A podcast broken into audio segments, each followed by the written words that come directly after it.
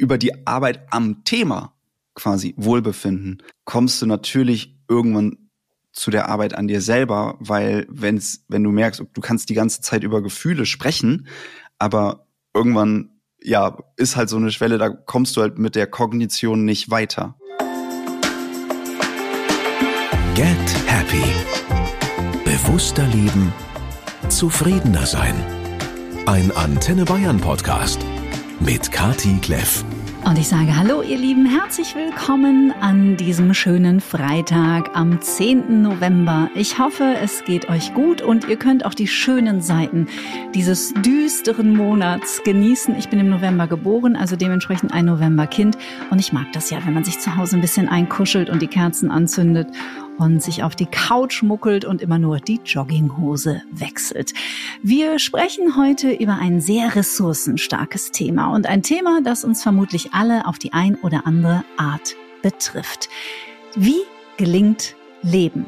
Woody Allen soll einmal gesagt haben, das Schwierigste am Leben ist es, Herz und Kopf dazu zu bringen, zusammenzuarbeiten. Also eines ist klar, Leben ist nicht immer leicht und zwar für keinen von uns. Es gibt Phasen, die plätschern so ohne große Vorfälle ganz nett vor sich hin, aber man stellt dann doch fest, je älter man wird, das nächste Ding, das lauert in der Regel schon um die Ecke. Wir alle wünschen uns ein glückliches oder zumindest doch ein zufriedenes Leben. Die Frage ist nur, was braucht es dazu? Das versuche nicht nur ich in meinem Podcast zu klären, auch Leonard Gabriel Heikster ist mit seinem Podcast Humans Are Happy dem Glück auch wissenschaftlich auf der Spur. Ich freue mich sehr auf die nächste Stunde mit ihm und ich bin mir sicher, wir können gemeinsam ein paar schöne kleine Inspirationen und Ideen für euch zusammensammeln. Hallo lieber Leo. Hallo liebe Kati. Ich muss sagen, ich bin begeistert von deinem Intro. Also vielen lieben Dank. Das ist ja eine so schöne Anmoderation. Voll, voll toll. Sehr schön. Dann hoffe ich, konnte ich dein, ähm, dein, deine Daily ähm, wie soll ich sagen, deine Daily Mood nochmal um ein, zwei Punkte nach oben skalieren. Auf einer Skala von eins bis zehn, wie glücklich oder zufrieden bist du denn heute an diesem Tag? Oh, das ist eine schöne Frage.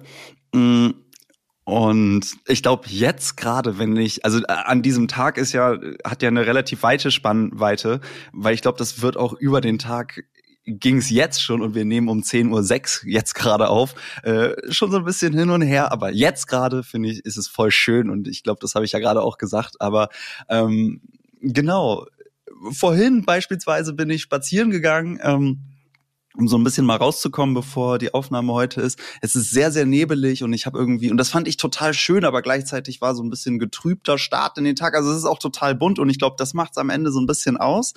Ähm, genau, von daher ähm, ein breites Spektrum. Schon jetzt, um 10 Uhr morgens.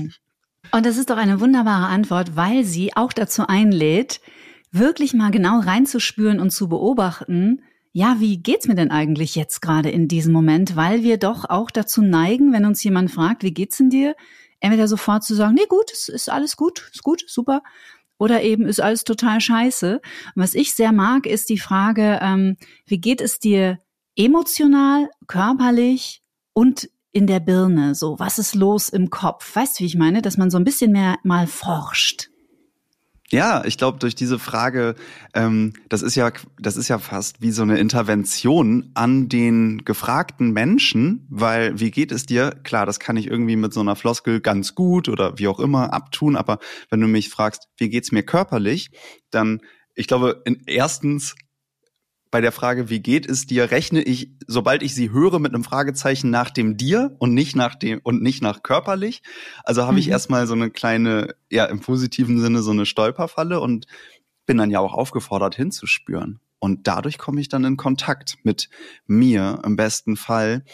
Und ich glaube, das kann ganz unterschiedlich aussehen. Also beispielsweise, ich glaube, vor ein, zwei, drei Jahren, wo ich vielleicht noch einen, im Vergleich zu heute viel schlechteren Zugang wirklich zu meinen Emotionen im Körper hatte, hätte ich diese Frage, also vielleicht wäre ich so ein bisschen sauer gewesen über die Frage, was aber eigentlich mhm. so eine Sekundäremotion gewesen wäre, weil ich traurig, eigen, irgendwas in mir dann vielleicht traurig gewesen wäre, so, ähm, weil mich da gerade durch die Frage ich auf etwas irgendwie hingewiesen werde, was ich nicht verstehe, was sich aber so ein bisschen im Defizit vielleicht fühlt.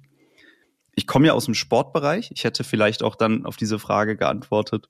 Keine Ahnung, irgendwie sehr ähm, ja, äh, also auf, auf so einer körperlichen Ebene, aber das ist dann was anderes als die Emotionen im Körper. Wie geht's dir körperlich oder ja, in der Birne? Und ich glaube, ich, also ich finde es schön, es ist eine schöne Intervention, so zu fragen, hey, wie geht's dir heute in der Birne?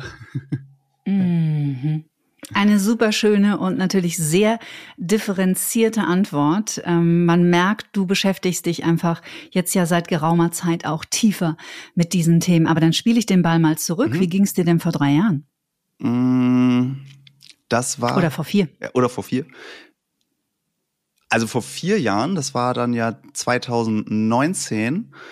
Ähm, ich muss jetzt mal so ein bisschen zurück überlegen. Also ich glaube, also da ging es mir eigentlich ganz gut, aber das lag vor allem daran, dass ich eine, also ich, wobei, ja, also da, da, da war glaube ich, so ein bisschen so eine zwei. Ich kam aus einer Zeit, in der es mir sehr, sehr, sehr gut ging in den Jahren davor. Das lag daran, dass ich einfach ähm, quasi gerade so eine frühe Quarter-Life-Crisis vielleicht so hinter mir hatte, Studium fertig hatte, war, kam aus dem Ausland zurück. Ähm, es lief alles super. Ich hatte eine WG, ähm, in der ich mich unfassbar wohlgefühlt hatte. Ist mein soziales Umfeld, mein körperliches Wohlbefinden, ähm, mein soziales Wohlbefinden. Also das war alles sehr, sehr gut in den Jahren davor und 2000, Ende 2018 hatte ich ein ähm, hatte ich einen äh, schweren Unfall und dann ging es mir 2019 insgesamt, weil das der sich auch auf dann meinen Lebensweg ähm, danach so ausgewirkt hatte,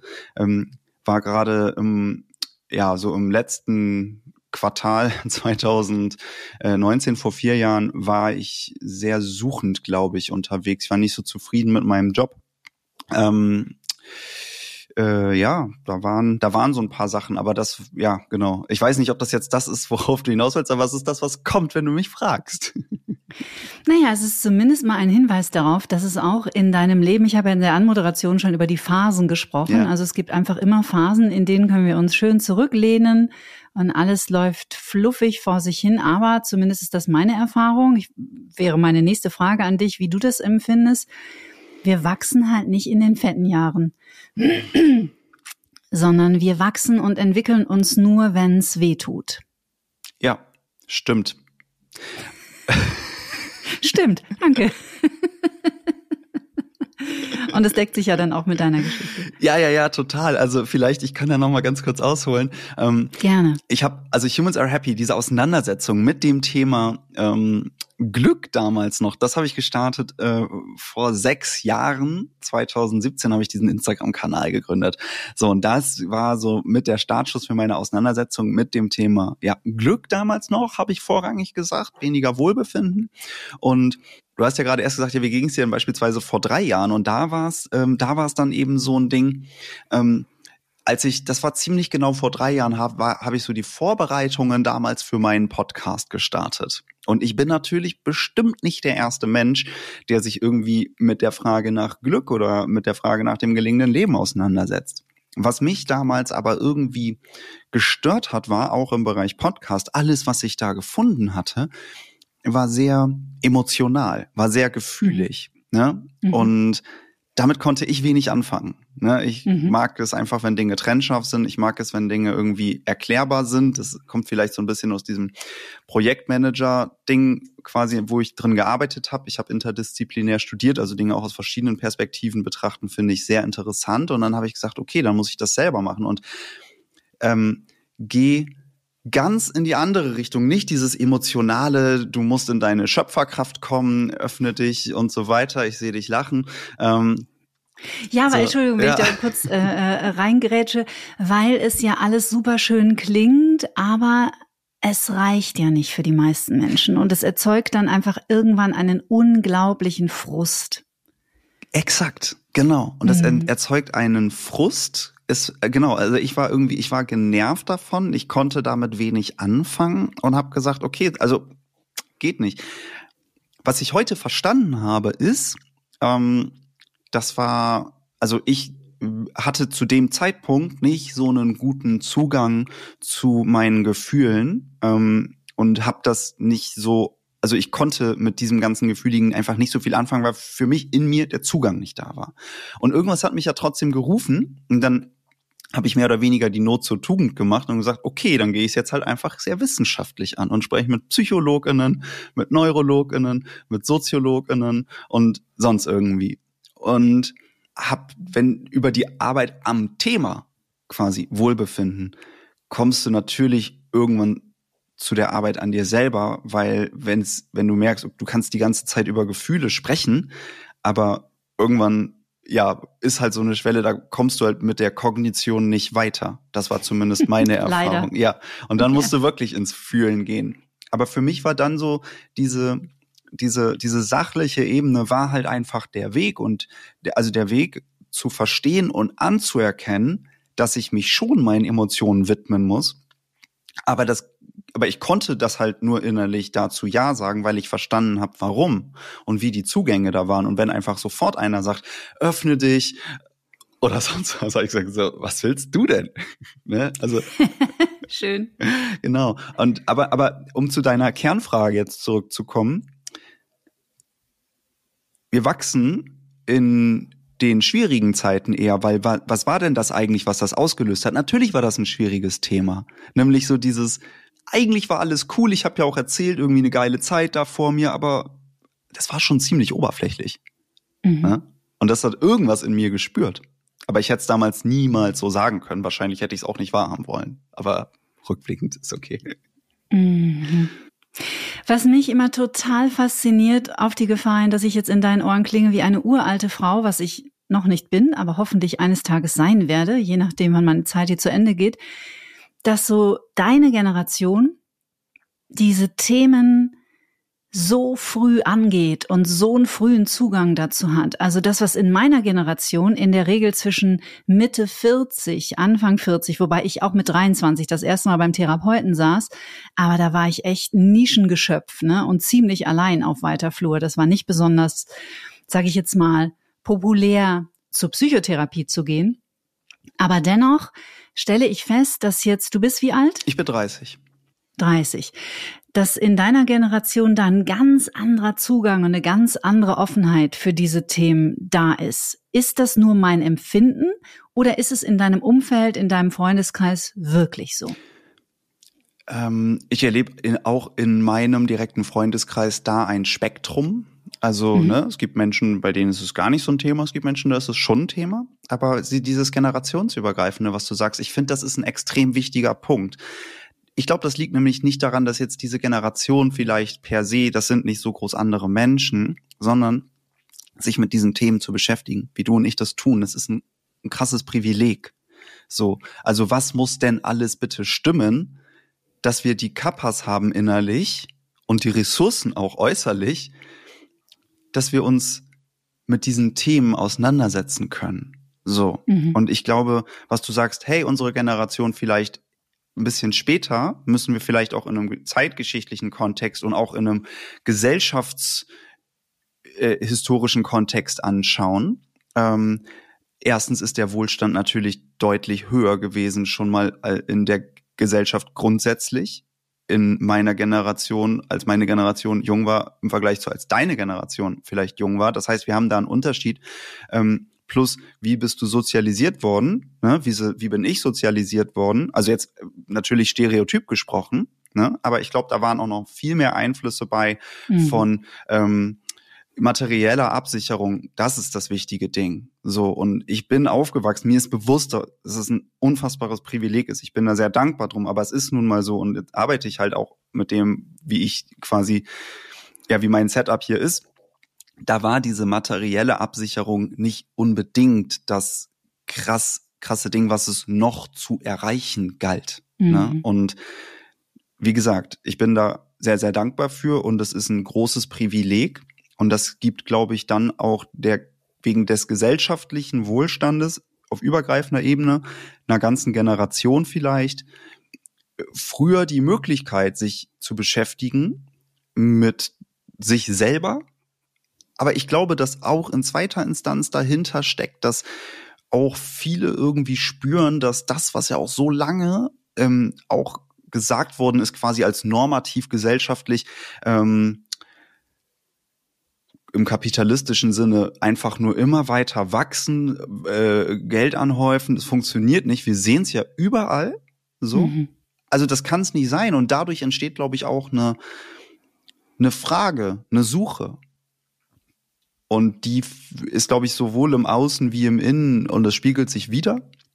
Ähm, und das ist, glaube ich, wenn man diesen Unterschied zwischen Generationen anschaut, ein wichtiger Faktor zur Einordnung. Mhm. Finde ich zumindest. Wie siehst du das?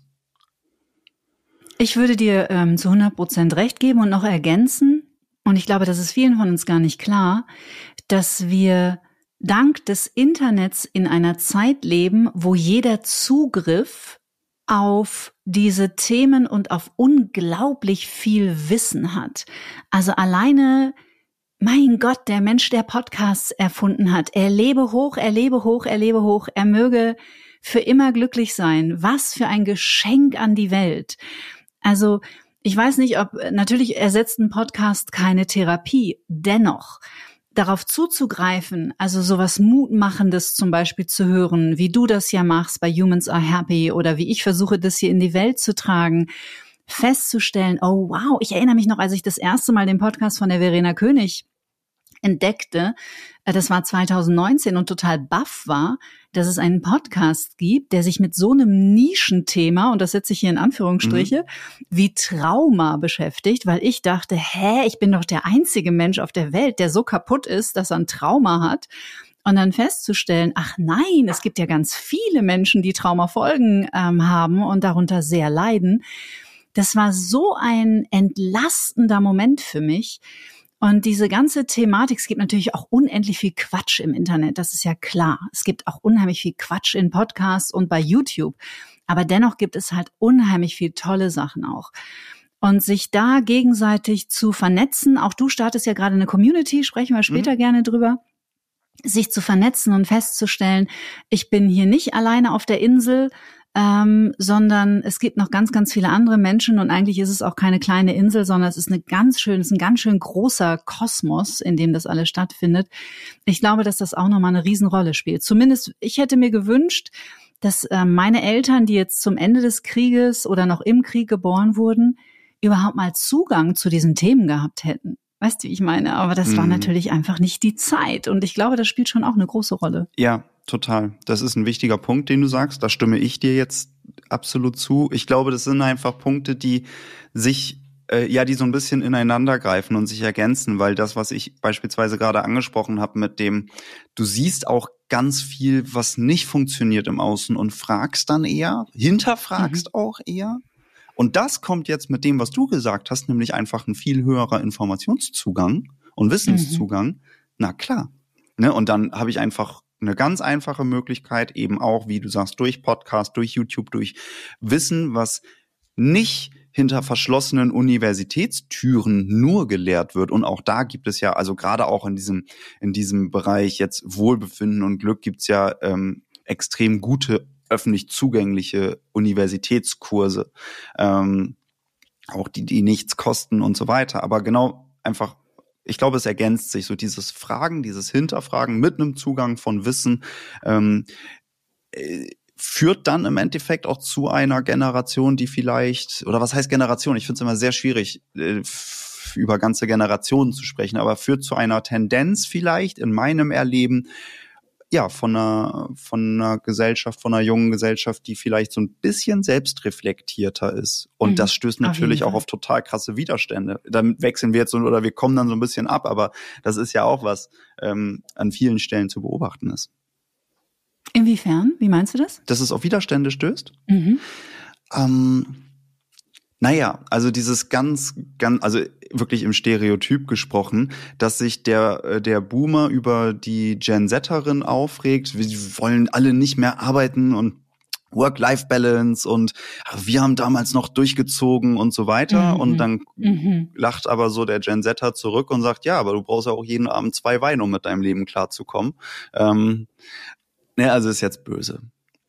Ne, aber diese ganze weiche. Ein bisschen überspitzt, ein aber, sehr, aber vielleicht äh, sehr zutreffend. Ja, vielleicht sehr zutreffend. Ne? Ja. So, ne? Und, und, und dieses, diese Generation, die sich so sehr um ihre, um ihr Wohlbefinden kümmert und nicht mehr einfach nur Leistung geben will, Ähm, und natürlich ist es alles in einem Spektrum zu sehen und immer sehr, sehr multifaktoriell, aber ja, ich glaube, das, also das war quasi gerade gemeint und ich glaube, ich hoffe, das kam mhm. so ein mhm. bisschen rüber mit diesem Beispiel. Das stößt auch auf Widerstände.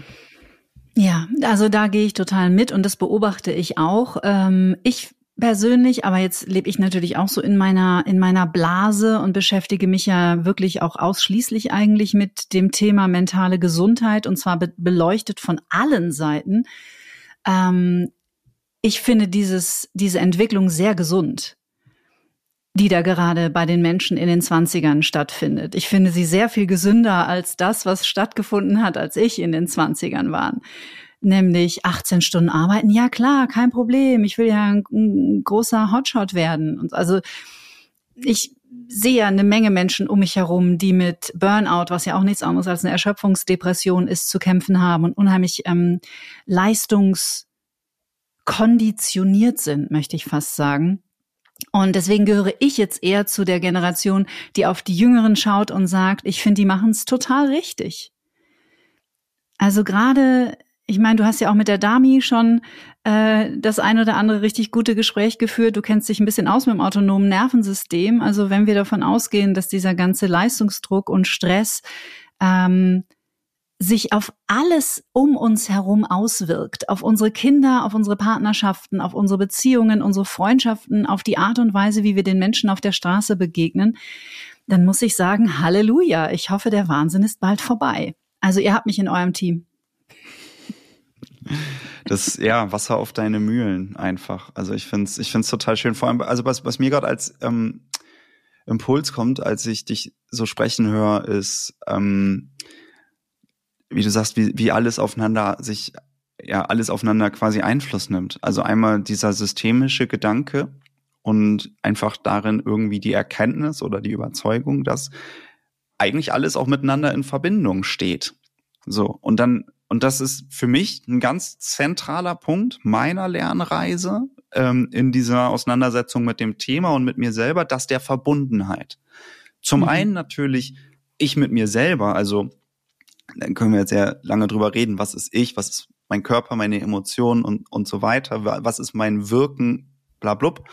So, aber diese Verbundenheit zum einen mit sich selber, aber auch mit Dingen im Außen. Also wir wirken ja auch gerade, ne, also wir, wir sind ja in, als Systeme jetzt gerade miteinander verbunden und für mhm. Menschen in der Zukunft, wenn sie das hören, auch. Ich finde das sehr faszinierend, aber das geht natürlich auch weiter mit der Umwelt, mit der sozialen Mitwelt, mit wenn du es willst, mit was Größerem Ganzen, nennst den zu, großen Zufall oder Gott, ist eigentlich egal. Ähm, und was hier für mich ein krasser, spannender Link ist, ist, ich habe mich mal im Human Therapy Podcast mit Dr. Ulrich Ott unterhalten, weil der Spiritualität aus einer sehr wissenschaftlichen Perspektive betrachtet. Und der hatte, mhm. der hatte ähm, diesen, diesen tollen Link aufgemacht. Das Kernelement von Spiritualität ist eigentlich immer Verbundenheit. Und das ist, das bringt's eigentlich für mich total zusammen, dass ich so mhm. auf so einer sehr rationalen wissenschaftlichen Ebene gestartet bin und dann kommst du zu Verbundenheit und gehst auch noch mit und auf einmal merkst du Spiritualität und Verbundenheit, das hat extrem krasse Parallelen. Also ich weiß nicht, ich finde es einfach total spannend, weil am Ende, glaube ich, ganz viel in die gleiche Richtung schaut, nur aus einer unterschiedlichen Perspektive eben. Und vielleicht deswegen Menschen wie du und ich, die dann eben auch aus so unterschiedlichen Perspektiven draufschauen, da irgendwie so eine Faszination für entwickeln. Ich weiß nicht. Mhm. Den klaue ich dir, den lade ich ein. Unbedingt, mach das. Ich musste zweimal nachfragen. Ich habe nämlich einmal im Sommer gefragt und dann ähm, äh, hat es nicht geklappt. Und dann habe ich nächstes Jahr im Frühjahr gefragt und dann ähm, hat's geklappt. Also genau. Vielleicht hast du schneller Glück, aber mich, ich fand's echt gut. Ich kann dir ein Intro schreiben. cool. Da kann ich dir zurückspielen. Der war nämlich bei mir zu Gast, äh, Professor Pajong. Der ist auch super spannend. Der ist nämlich Psychiater und gleichzeitig Benediktinermönch. Ah, interessant. Ja, lustig. Also sprich, der bringt auch diese beiden Komponenten Wissenschaft und Spiritualität oder Glauben ich glaube, so hieß die Folge auch, ja. Wissenschaft und Glauben. Ich verlinke sie in den Show Notes. Cool. Ähm, zusammen und das finde ich auch hochinteressant, weil stell dir mal vor, am Ende, wir werden das große Geheimnis erst kennen, wenn wir zumindest diesen Planeten hier verlassen. Aber stell dir mal vor, dass dieses Konzept Gott und Wissenschaft gar nicht so weit voneinander entfernt wären, wie wir das glauben. Weil die Menschheit trennt es ja seit Tausenden von Jahren. Aber vielleicht gehört es ja viel enger zusammen, als wir denken. Das stimmt. Das Wirklich? könnte, ja, das könnte sein. Also erstens, sehr gerne. Wir reden darüber nach dem Interview noch mal ganz kurz weiter. Ähm, zweitens, für alle, die jetzt gerade zuhören, sich fragen, ah, so funktioniert das also, wie man Gäste im Podcast bekommt. Nee, das habe ich zum traden. ersten Mal gemacht. Ich auch. Ich. Ähm, aber tatsächlich, Wissenschaft und Spiritualität oder Wissenschaft und ja so glaube, ähm, muss ich auch noch mal aus dem Interview, was ich gerade zitiert habe, ähm, weil wir da eine schöne Parallele haben, äh, hervorkramen. Was bei mir da hängen geblieben ist, ist nämlich so, naja, also eigentlich ist das auch, also Wissenschaft und ähm, ja, zumindest im buddhistischen Sinne Glaube, hat eigentlich ein ziemlich gleiches Ziel, nämlich der Wunsch nach Erkenntnis. Mhm. So. Und der Wunsch nach Erkenntnis ist tatsächlich total ähnlich da, nur die Mittel sind eben anders. Und das ist, ja, einfach schon wieder aus einer unterschiedlichen Perspektive auf ein und dasselbe geschaut. Mhm. Lass uns noch für eine Sekunde off-topic bleiben, bevor wir dann nochmal zu deinem Podcast kommen. Gerne. Ich beschäftige mich nämlich gerade sehr intensiv mit dem Thema Quantenphysik. Ich hatte es gerade im Kopf. Habe ich aus dem Feld geholt. Auch das ist Quantenphysik. Klar. Naja, okay, komm, los geht's. Und ich glaube, die Quantenphysik ist etwas, das sehr schwer fällt, mit dem Verstand zu begreifen. Weil sich der Verstand mit Händen und Füßen dagegen wehrt.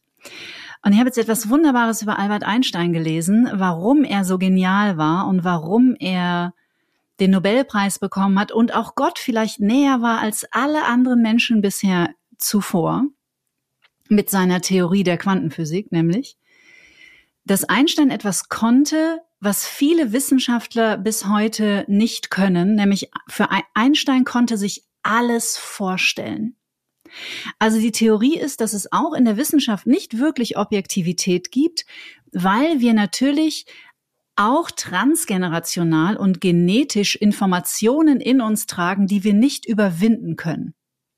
Wir können uns zwar vornehmen, ich lösche jetzt mal alles, was ich glaube, was meine Überzeugungen sind, also ich kläre meinen Verstand und ich fange wirklich mal bei Null an und halte alles für möglich.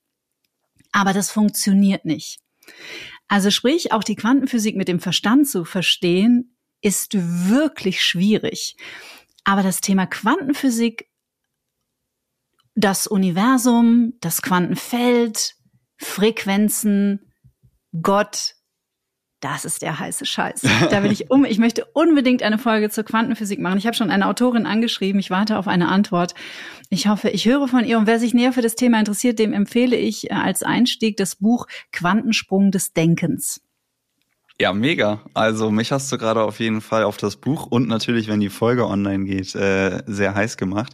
Mir kommt dazu ein Gedanke, den ich gerne teilen möchte, und zwar gerne. Ähm, also, gut, mein Vater ist Physiker, aber das, mein Physikverständnis ist äh, sehr begrenzt, glaube ich. Ähm, gerade wenn es um diese hohen Bereiche geht. Ähm, aber was ich verstehe, ist irgendwie so, dass bei Quantenphysik häufig irgendwie es darum geht, dass eigentlich die ganze Zeit alles so in Bewegung ist. Ne? Und auch der Stuhl, auf dem jetzt ich beispielsweise hier gerade sitze und der zwar irgendwie eine feste Form hat, Gott sei Dank, haha, ähm, so ist eigentlich die ganze Zeit in Bewegung. Ne? Und das ist irgendwie crazy. Und ja, jetzt kommen wir wieder zu dem Bereich der Vorstellungskraft. Ähm, und dann hast du halt irgendwie auf der anderen Seite so einen Satz wie Pantarei, einfach alles fließt, es ist immer alles in Bewegung. Und ja, es ist da wahrscheinlich gar nicht mehr so groß unterschiedlich. Mann, ja, ey. bin sehr gespannt, was da in den nächsten Jahren noch äh, so alles erforscht wird. Ist natürlich auch nach wie vor eine Nische, die Quantenphysik, aber es ist irre interessant, wirklich mhm. irre, irre interessant. Ja. Lieber Leo, was mir bei deinem Podcast sofort aufgefallen ist, und normalerweise frage ich das nicht, also ich frage nicht nach, warum heißt dein Podcast so und so, aber als ich deinen Podcast entdeckte, Humans Are Happy, fiel mir auf, dass diese, es ist ja im Grunde genommen eine Feststellung, Menschen sind glücklich. Und es gibt ein sehr bekanntes äh, Zitat von Dostoevsky, das lautet, alles ist gut, der Mensch ist unglücklich, weil er nicht weiß, dass er glücklich ist. Nur deshalb, das ist alles. Alles. Wer das erkennt, der wird gleich glücklich sein. Sofort. Im selben Augenblick. Jetzt frage ich dich, war es der gute Herr Dostojewski, der dich zu deinem Titel inspiriert hat? Ja, tatsächlich. Also ich habe viele Bücher über den. Nein, wirklich? nicht. Nein, nein, nein. Geil, nein, nein, ach so. Entschuldigung. ich habe das Zitat zum ersten Mal gehört. Ah, okay.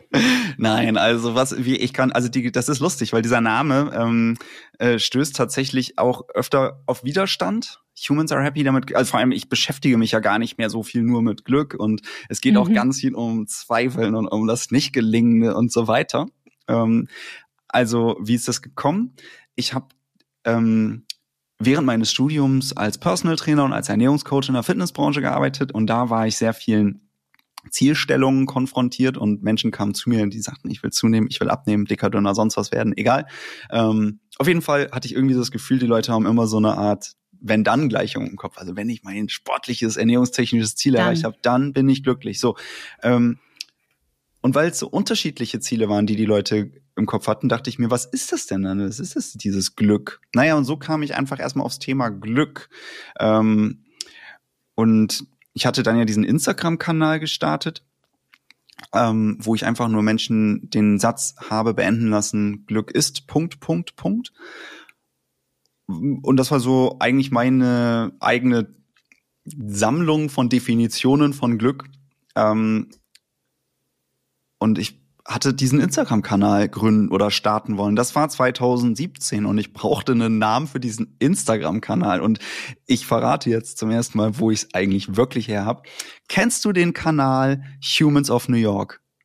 Mhm. Also halt Doch. Humans of NY Doch, doch, heißt doch, der, doch. glaube Ich glaube, den habe ich schon mal gesehen. Ja. ist einfach ein random Dude oder ein Mensch, ich weiß gar nicht, ob es ein Mann ist. Äh, es ist ein Mensch, der ähm, ja irgendwie in New York rumläuft, äh, Menschen kurz porträtiert und dann in der Insta-Caption die Geschichten von denen erzählt hat. Das war, ich glaube, das gibt's auch als Buch und auf jeden Fall gab's das auch als Instagram-Kanal. Und das fand ich spannend. Ich fand diese Arbeit irgendwie interessant und habe das Konzept mir so ein ganz bisschen abgeguckt mit diesem Humans of. Ich habe dann Humans are genommen und sein Thema New York, mein Thema Happiness. So kam eigentlich Humans are happy. Also so bin ich darauf gekommen und dann quasi auch mit dem Menschen, ne, Schnappschuss und die Story von irgendeinem Menschen aus New York. Ich habe damals einen Schnappschuss gemacht und einfach nur die gesagt, Glück ist, Punkt, Punkt, Punkt, den Satz beenden lassen. Also das ist eigentlich so Mhm. diese Parallele. Ähm, wo ich mir damals das Konzept und die Namensidee so ein bisschen hergeholt habe, da kommt es her. Und Mhm. ähm, ja, mittlerweile tatsächlich viele Leute ähm, denken sich auch so, hä, was ist, also man weiß nicht unbedingt, was man kriegt in diesem Podcast, weil es ist eine Aussage, es ist keine Frage. Ne? Mhm, was, genau. Irgendwie, was ist ein gelingendes Leben? Oder wie auch immer, ne, da weiß ich viel mehr, okay, hier geht's anscheinend darum und Humans are Happy könnte auch viel, viel, also ich, ich mittlerweile klingt es viel positiver als die Inhalte, die halt einfach viel tiefer gehen mittlerweile. Ähm, ja, es vermuten lassen vielleicht, aber gut, äh, solange ich komme ja auch dann irgendwann beruflich im, im Bereich Marke gearbeitet, wenn Leute sich am Namen, wenn wenn wenn der im Kopf bleibt, dann ist das schon genug, alles gut. Mhm. Okay. Ja. Hast du denn persönlich an dich und dein Leben den Anspruch, ein glückliches Leben zu haben oder reicht schon ein zufriedenes? Oh, da hast du eine tolle Frage aufgemacht. Ich glaube, dass das auch sehr ähnlich ist. Ähm, glücklich, also ich, ich beziehe mich bei dieser Art jetzt von glückliches Leben, wenn wir das so meinen, total gerne auf die Wortherkunft von Glück. Weil das Wort Glück stammt aus dem mittelhochdeutschen, niederhochdeutschen Gelucke beziehungsweise Gelücke ab und das meint das Gelungene, das leicht Erreichte. Und ähm, wenn wir jetzt sagen, okay, das Gelungene, und wir reden über ein gelingendes Leben, dann meinen wir, wenn wir ein Mhm. glückliches Leben führen, eigentlich ein gelingendes Leben. Und das ist total, total schön. Und ich möchte sehr gerne ein Leben führen, was ich im Jetzt, aber hoffentlich auch irgendwann, wenn ich noch ein paar Jahre hier habe, als gelingend bezeichnen würde. Das wäre total toll. Und dieses Wort zufrieden, ein zufriedenes Leben, was heißt das denn? Also da steckt ja das Wort Frieden drin. Frieden, ja. Ja, ne? Und ein, ein, ein Leben, in dem ich im Frieden mit mir bin, das ist echt Ist nicht schlecht. Das ist echt was Gutes, oder? Ich glaube, das hat, das hat für mich sehr was Annehmendes. Mhm.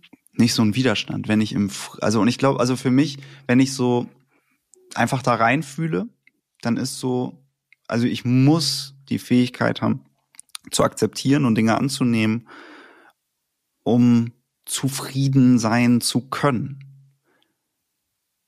Ich, für mich ist so, dass ich sage, es ist wirklich gelingend.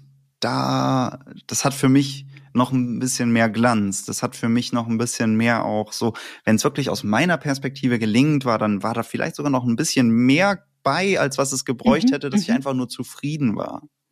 Ne? Mhm. So, also das ist mir wichtig, einfach erstmal aufzudröseln, was ich, was da gerade in mir aufgeht, wenn du mir diese Frage stellst. Ähm, und ne, dann willst du lieber ein zufriedenes oder ein glückliches Leben führen. Wenn wir glücklich als Synonym für gelingend führen, dann würde ich sagen, ich würde total gern ein gelingendes Leben führen, weil das für mich auch die Zufriedenheit beinhaltet. Mm, schön. Ja, weil ich glaube, mittlerweile ist ja der Begriff toxische Positivität äh, auch bei den Menschen angekommen. Mhm. Und ich finde, das ist etwas, das gerade in den letzten zehn Jahren manchmal so ein bisschen die, die Suchenden, und zu denen zähle ich mich natürlich bis heute, ähm, so ein bisschen in die Irre geführt hat. Ich glaube, immer ein glückliches Leben zu haben, ist ein ganz schön, das ist ein ganz schöner Druck, so. Also, ich habe glückliche Momente und ich bin auch ganz oft glücklich. Hm. Aufgrund ganz kleiner Sachen. Wenn ich zum Beispiel meinen Husky beobachte, der einfach lustige Sachen macht. Oder ich sehe, der hat, der hat gefressen, der hat ein Häufchen gemacht, jetzt nuckelt er auf seinem Stofftier und dann schläft er gleich ein. Das macht mich glücklich. So. Aber das sind kleine Momente. Aber ich habe mir das Leben schon auch echt manchmal sehr schwer gemacht, weil ich diesem Glück so hinterhergejagt bin. Und ich weiß nicht, ob das so eine, so, da, ob glücklich sein immer eine Grundatmosphäre des Lebens sein muss. Was meinst du? Also ich glaube, dass es das nicht kann, schlichtweg. Mhm. Ähm, auch äh, alleine psychologisch, biologisch können wir gleich gerne auch kurz darauf eingehen. Mhm. Was du gerade finde ich total toll beschrieben hast, ist der Unterschied zwischen irgendwie Glück hinterherjagen, ja, mit einem Anspruch. Ich möchte slash ich muss immer glücklich sein und wenn ich es nicht bin, dann ist irgendwas falsch. Das ähm, ja, also es ist eine Aufgabe, die ich nicht schaffen kann, der ich nicht gerecht werden kann. Das geht nicht. Und also dieses vom Glücksjäger zum Glücks, ich sag mal, oder also dem Glück hinterherjagen oder sich dem Glück empfänglich machen, ja, diese kleinen mhm. Momente, ja, so, ich sehe, wie mein Husky da einfach irgendwie, weiß ich nicht, hin und her springt oder einfach einpennt, ist eigentlich egal. Das hat ja in dem Moment auch nicht mal viel mit mir zu tun. Ich mache mich aber empfänglich dafür, was das mit mir macht. Mm, schön. So, mhm. ne? Also da ist für mich eine, das ist eine andere Haltung aufs Leben. Und das ist, glaube ich, eine, die dich, die nicht nur dich, sondern die grundsätzlich Menschen einfach viel mehr erlaubt diese kleinen schönen Sachen wahrnehmen zu können und auch als Glück wahrnehmen zu können. Und hier kommen wir zu einem wichtigen Punkt, ähm, weil wenn ich beispielsweise total Angst vor Hunden hätte äh, oder wie auch immer, es, worum es geht ist, wenn mir etwas, also es äh, das, was für dich werthaltig ist, ne, kann dich dann in dem Moment glücklich machen. Wenn dir Hunde einfach egal sind, so dann gut, dann kann der Husky da jetzt sein oder nicht, ne, so.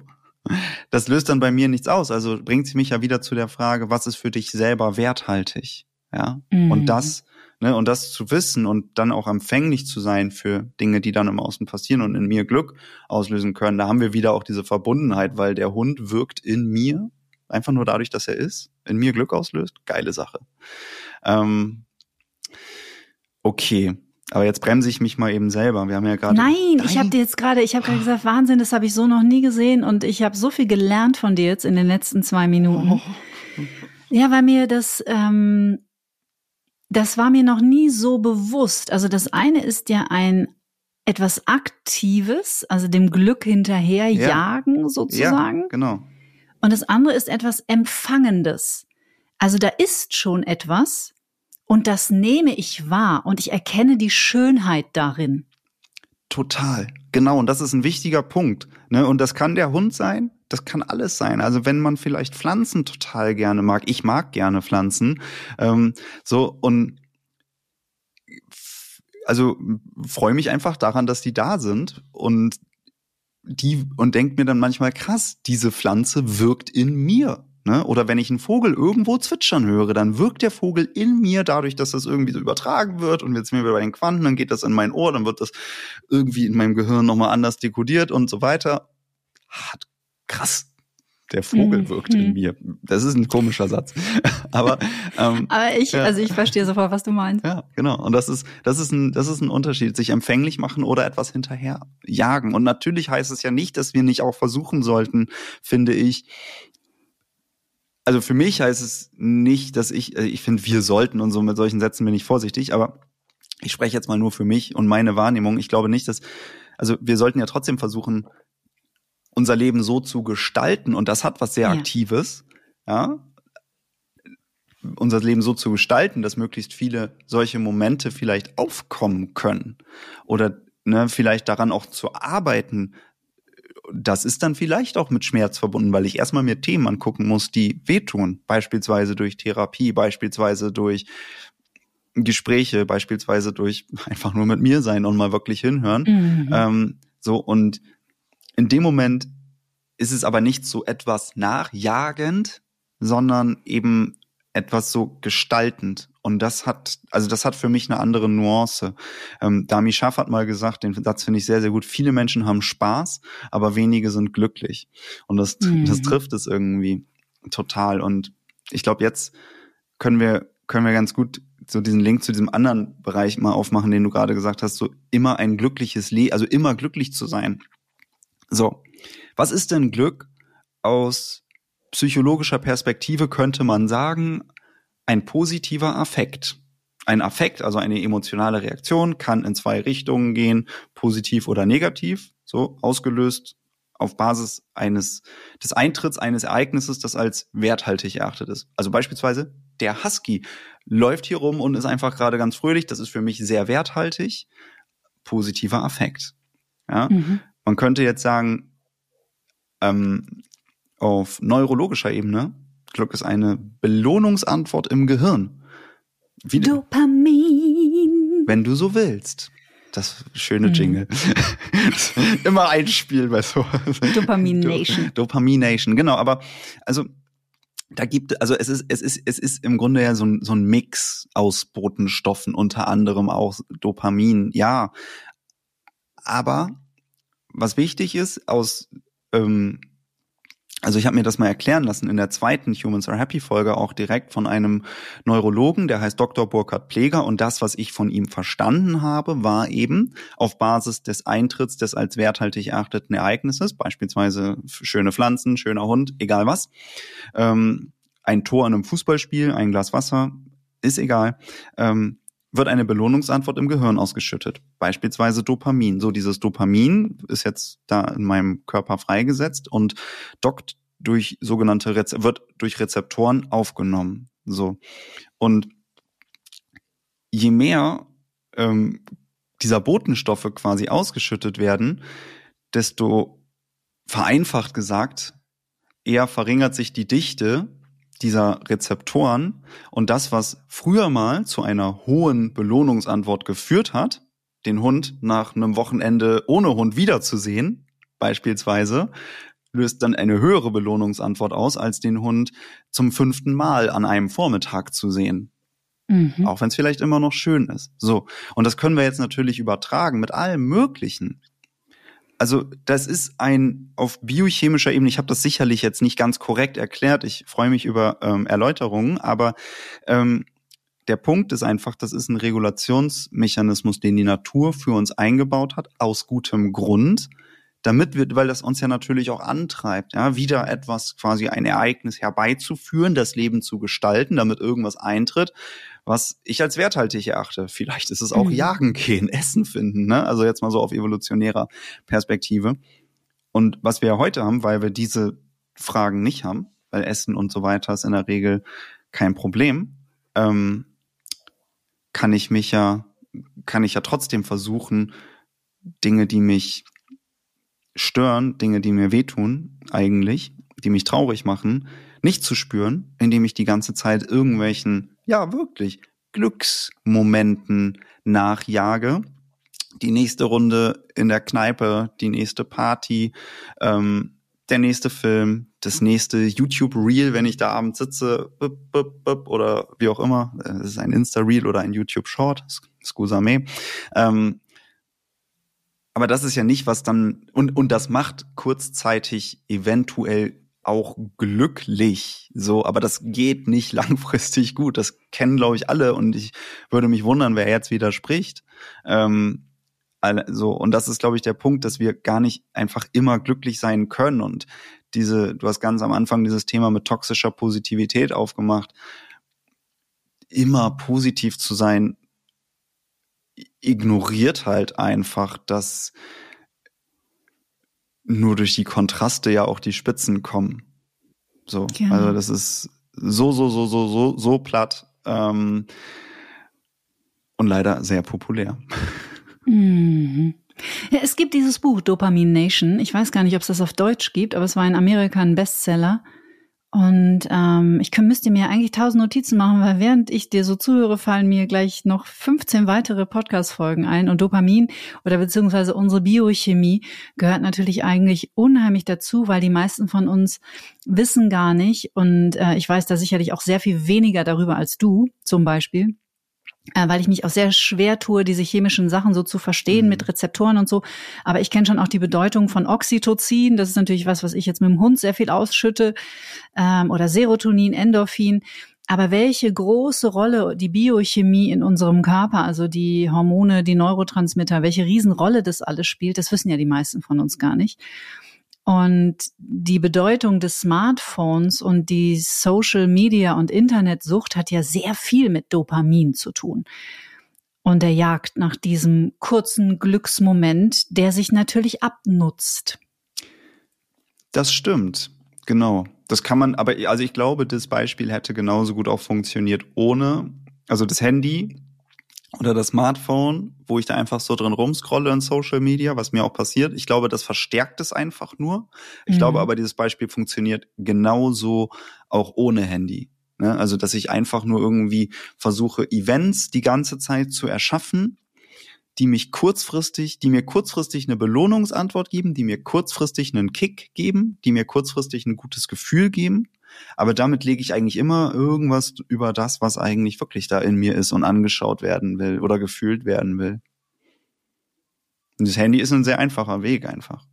Ja, würde man von Kompensationsstrategien sprechen. Regulation ne? also Kompensation. oder Kompensation. Ja. Genau, ist ja immer eine, eine gute Lösung oder eigentlich eine geniale Lösung auch unseres Organismus, etwas nicht fühlen zu müssen, was wir nicht fühlen wollen, weil es vielleicht mal echt sehr, sehr überflutend war oder überwältigend, unkomfortabel, häufiger als wir sehr klein waren. Ja. Ja. Da schmunzelt er. Mehr ja, kann man dazu gar nicht Ja, sagen. genau. Ich habe gerade überlegt, soll ich jetzt was dazu sagen? Aber nee, ja, ja, ich sage einfach ja. Ja.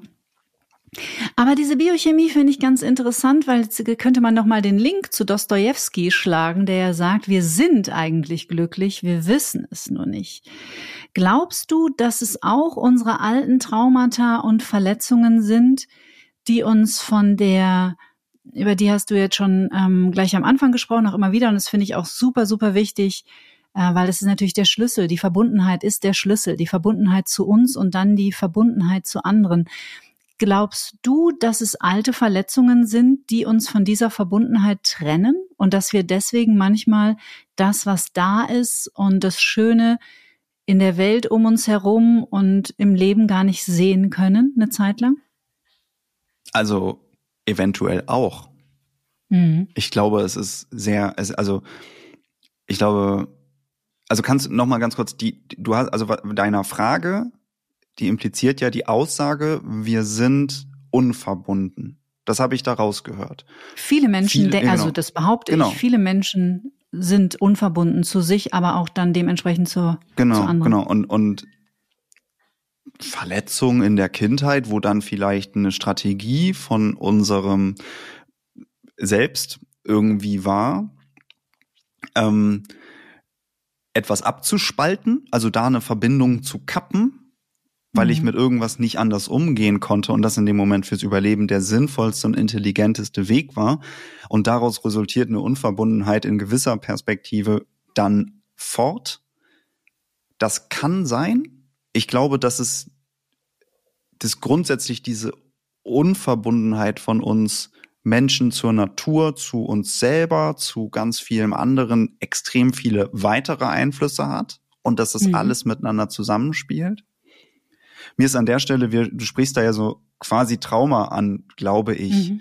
Und mir ist wichtig, diese Perspektive darauf aufzumachen, dass ich finde, dass, dass da auch eine hohe Intelligenz drin steckt. Ne, also das auch absolut, ne, das zu, Absolut. das zu würdigen, ne, das was für eine krasse Leistung von dir unbewusst mit etwas, wenn wenn du wenn da egal was ist und du kannst damit nicht umgehen aktiv, das dann einfach zu sagen, alles klar, wir spalten das jetzt ab, das kannst du dir in 20 oder 60 Jahren in der Therapie nochmal anschauen, aber jetzt geht es nicht. Mhm. Da, da steckt eine hohe Intelligenz dran, finde ich. Das ist wichtig zu sagen und ähm, also das ist diese Unverbundenheit ist in dem Moment ja aus einem total guten Grund passiert. Und das ist eine andere Perspektive, finde ich.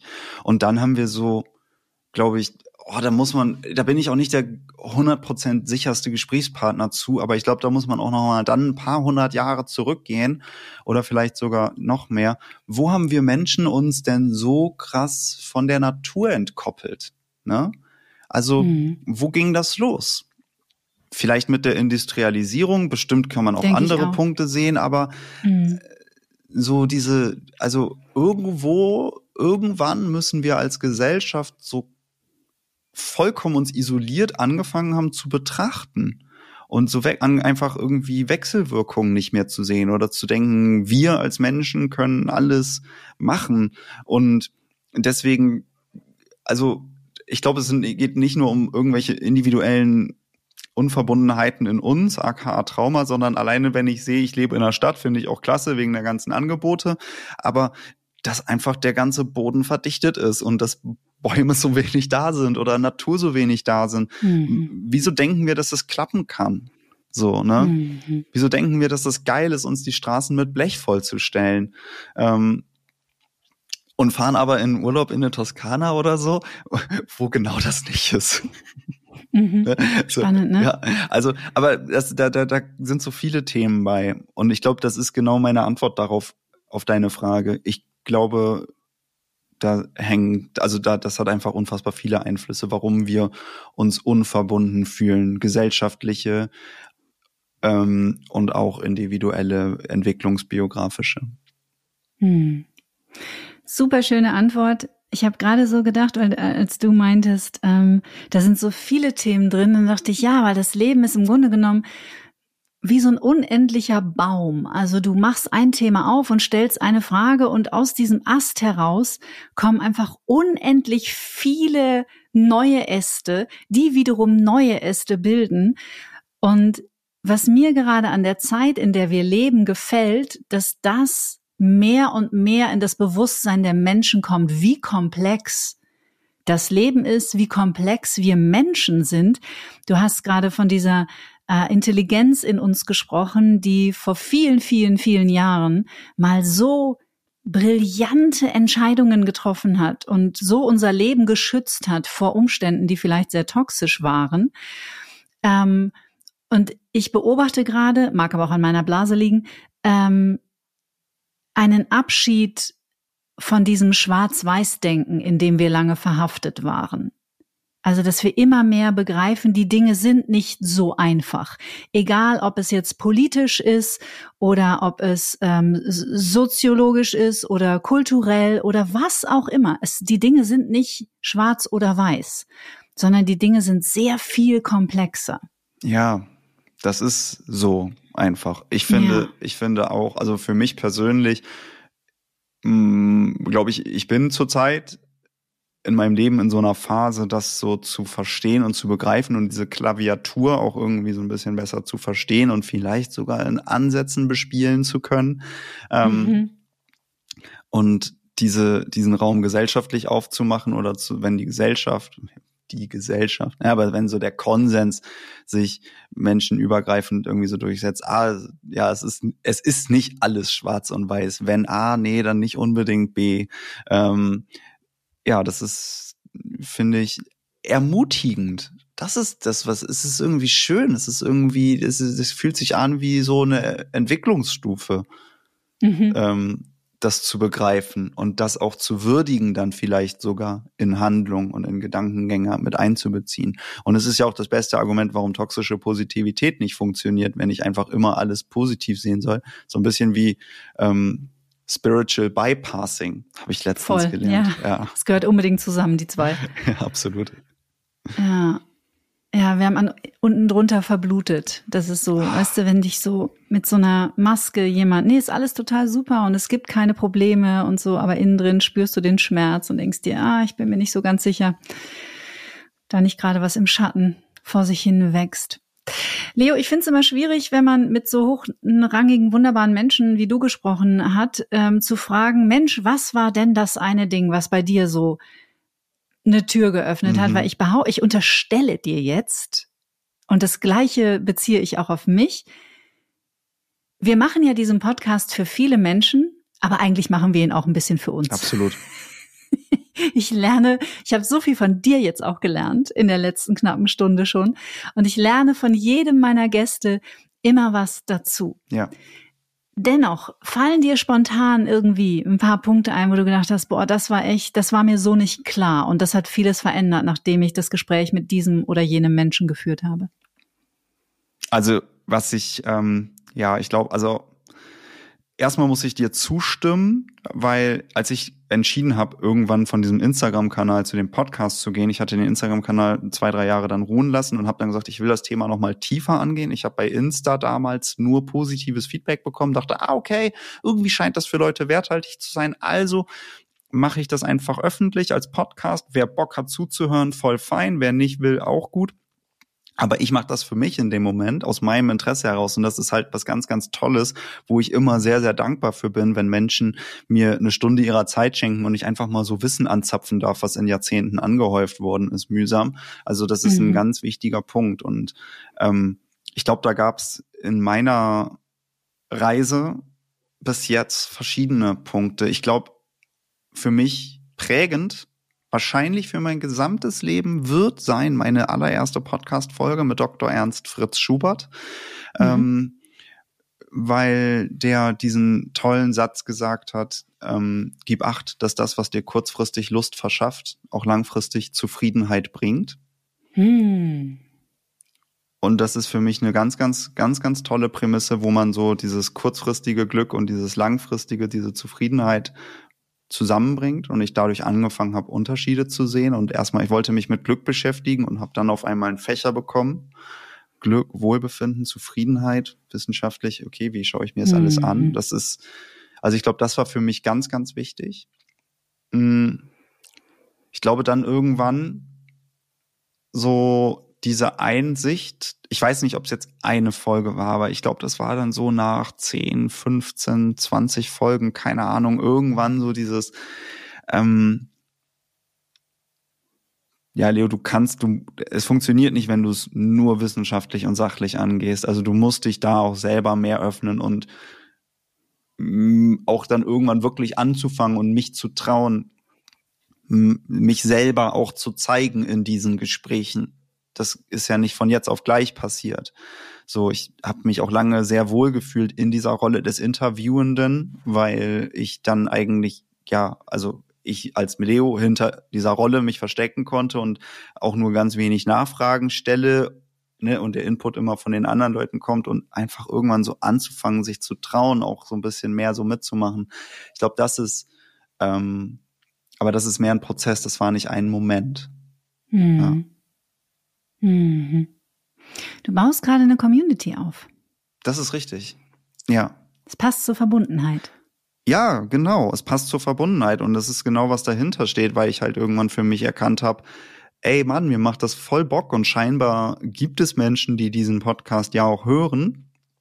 Aber das Feedback in Form von Downloadzahlen ist in gewisser Hinsicht sehr aussagekräftig, aber natürlich nur bis zu einem begrenzten Punkt. Und ich habe halt gesagt, okay, ich habe Lust zu verstehen, wer sind denn, wer seid denn ihr, die das hören? Mhm. Und habe gesagt, ich habe Lust, mich zu connecten und habe dann einfach irgendwann und auch dieser Gedanke ist lange gereift. Also ich glaube, ich habe so von dem von der Idee, das war im Frühjahr diesen Jahres, also im April, Mai, da war die Idee und ich habe dann glaube ich im im September oder so habe ich diese diesen ersten oder war es Ende August, ich weiß es nicht, aber ne, das musste auch reifen und dass ich mich dann traue, das irgendwie so nach außen zu tragen, das ist das sind Prozesse, die gar nicht so immer im Außen sichtbar sind. Das ist ja nicht so, dass ich sage, ich will eine Community aufbauen, alles klar, nächste Woche mache ich jetzt eine, ähm, mache ich jetzt äh, dazu eine Folge und äh, vor allem ganz wichtig, mein Ziel dabei ist gar nicht eine Community in dem Sinne aufzubauen, sondern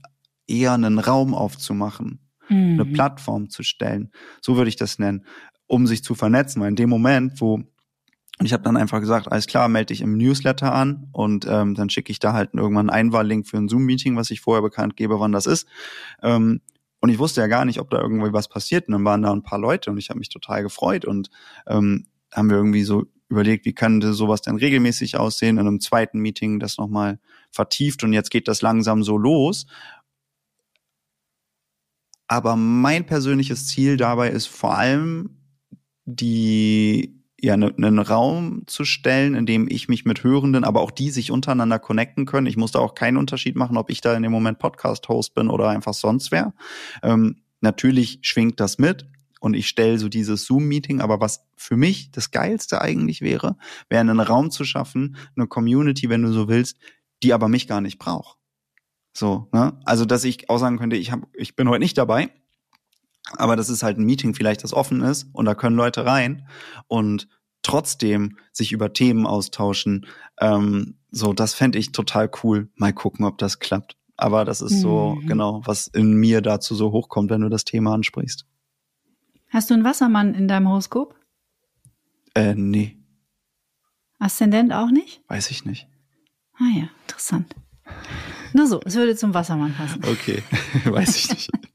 Astrologie ist wahrscheinlich noch nicht dein, dein Lieblingsfach. Ist aber tatsächlich auch äh, sehr interessant und ja. ähm, auch eine Erfahrungswissenschaft. Ne? Also es hat nichts mit dem Blick in die Kristallkugel zu tun, sondern ist wirklich ziemlich, äh, ziemlich beeindruckend. Wird, wird ja auch oft, wird ja auch oft abgetan. Ich finde es total spannend, weil ich glaube ich, also ne, ich ganz stark zu meinem USP am Anfang gemacht habe von dieser Reise mit Humans Are Happy, okay, Wissenschaftlichkeit, Trendschärfe, bla bla bla. Aber was ich einfach als Mensch da nur sagen kann, ich war mal, also, ja, gut, der Horoskop in der Brigitte geschenkt, ne? Aber mhm. ich war mal irgendwann vor anderthalb Jahren bei einer Freundin auf dem Balkon und da meint sie, ja, hier dein Aszendent, weißt du, wann du geboren bist und wie spät es war und wo warst du da und so weiter. Und dann irgendwie mal so, hat sie irgendwie so eine Internetseite gehabt und ich war so, na fuck, schon recht akkurat. So, also es war einfach nur so, okay, okay. Mhm. Das ist mein Erlebnis dazu. Ja, es gibt halt doch irgendwie mehr zwischen Himmel und Erde, als wir uns das manchmal so vorstellen. Also ich glaube das zumindest ganz fest. Sicher. Ich glaube das auch. Ich finde das schön. Ich auch. Ich finde es auch schön, an was zu glauben. An was? An was glaubst glaube, du? Ich äh, glaube, dass, äh, also wenn ich dir jetzt in, in aller, äh, da bin ich noch nicht. Also das öffentlich zu sagen, was ich, was ich äh, alles so glaube, okay. da, da, bin ich noch nicht. Da brauch, das ist auch ein Prozess, da brauche ich noch ein paar Jahre, glaube ich. Aber ich glaube, ähm, ich, ich glaube an die Theorie der Quantenphysik, dass nichts wirklich Materie ist, also dass alles fließt und dass wir Energie sind, weil wir Menschen bestehen nun mal aus Atomen und nicht aus Materie. Und dass die Idee des Universums und die Idee von Energie dem Gedanken Gott sehr, sehr nahe kommt. Insofern glaube ich an Gott, aber nicht an die Idee von Gott, die mir im Religionsunterricht verklickert wurde. Aber ich glaube eine, an eine sehr, sehr hohe, liebende Intelligenz, die für uns ist und mit der wir alle immer verbunden sind und die auch wir sind. Also ich glaube nicht, dass es etwas gibt, das höher ist als wir, sondern ich glaube, wir haben diese liebende Intelligenz in uns. Klingt total schön. Also ich. Du? Ich, ich, warte, ich möchte das kurz würdigen, was du sagst. Das, ähm, diese liebende Intelligenz, das ist, ähm, ist eine schöne Formulierung, finde ich. So. Und vor allem in dem Moment, wo du sagst, dass es nichts ist, was ähm, von uns losgelöst ist, sondern was auch in uns ist, wo wir Teil ja. von sind. Das ist ja sehr, ja, es, es hat ja eine hohe Verbundenheit. Ja, finde ich spannend. Okay, und jetzt fragst du und ich. Ne? Hm. Also ich bin ähm, christlich sozialisiert. Ich war 13 Jahre auf einer katholischen Schule. Leute mhm. stellen sich dann immer vor, dass man jeden Tag gebetet hat. So war es nicht. Vor den Ferien und dann Weihnachten schon. Ähm, und Religionsunterricht war natürlich dann äh, ja sehr von der christlichen Perspektive aus geprägt. Ähm, aber dieses Bild, also ich finde in dem Moment erstmal wichtig, Glauben und die jeweilige Institution voneinander zu trennen. Also ich kann beispielsweise mit dem christlichen Glauben viel mehr anfangen und mit den mhm. Werten, die da vermittelt werden, als mit der Institution Kirche. Mhm. Ähm, das ist erstmal ein wichtiger Punkt. Trotzdem bin ich ähm, pünktlich vor meinem ersten Vollzeitgehalt aus der Kirche ausgetreten, aus finanziellen Gründen. Ähm, damals. Ich auch. so. ähm, und ich kann es nicht so ich habe jetzt auch nicht lange vorher drüber nachgedacht, aber ich kann es jetzt gar nicht so beantworten. Ich glaube an den Gott da oben oder so. Ich finde, deswegen resoniert das sehr in mir, was du sagst mit der liebenden Intelligenz. Und das ist ja auch wieder das Gleiche. Ich glaube, fast alle Religionen, zumindest die theistischen, schauen auf, also die an Götter glauben, schauen eigentlich aus unterschiedlichen Perspektiven alle auf das Gleiche. Mhm. So, ne? Ähm, und auch die, also, und auch die Religionen, die jetzt gar nicht an irgendwie, den Gott da oben glauben, haben ja alle irgendwie das Ziel,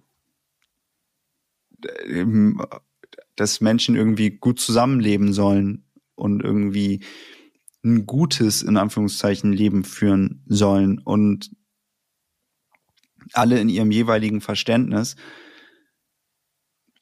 und ich bin da, glaube ich, für mich sehr, ich bin jetzt nicht auf der Suche nach welcher Religionsgemeinschaft soll ich mich zugehörig fühlen, das nicht. Ähm, ich glaube, es ist so, ich, ich kann es ja nicht sagen. Ich kann es ja nicht sagen, wirklich nicht. Ich glaube, in einer, in einer großen Krise würde ich trotzdem beten. Mhm. So, aber ich kann es nicht sagen. Ja. Fair enough. Ja. Ist doch okay. Ist ja auch noch ganz viel Zeit. Hoffentlich. Wir wissen es nie. Ja, das stimmt. Man weiß es nicht. Leo, das war total schön. Ja, das war's. Vielen, vielen Danke dir Dank. sehr. Ich hab's total genossen. Richtig, richtig gut. Danke für die schönen Fragen.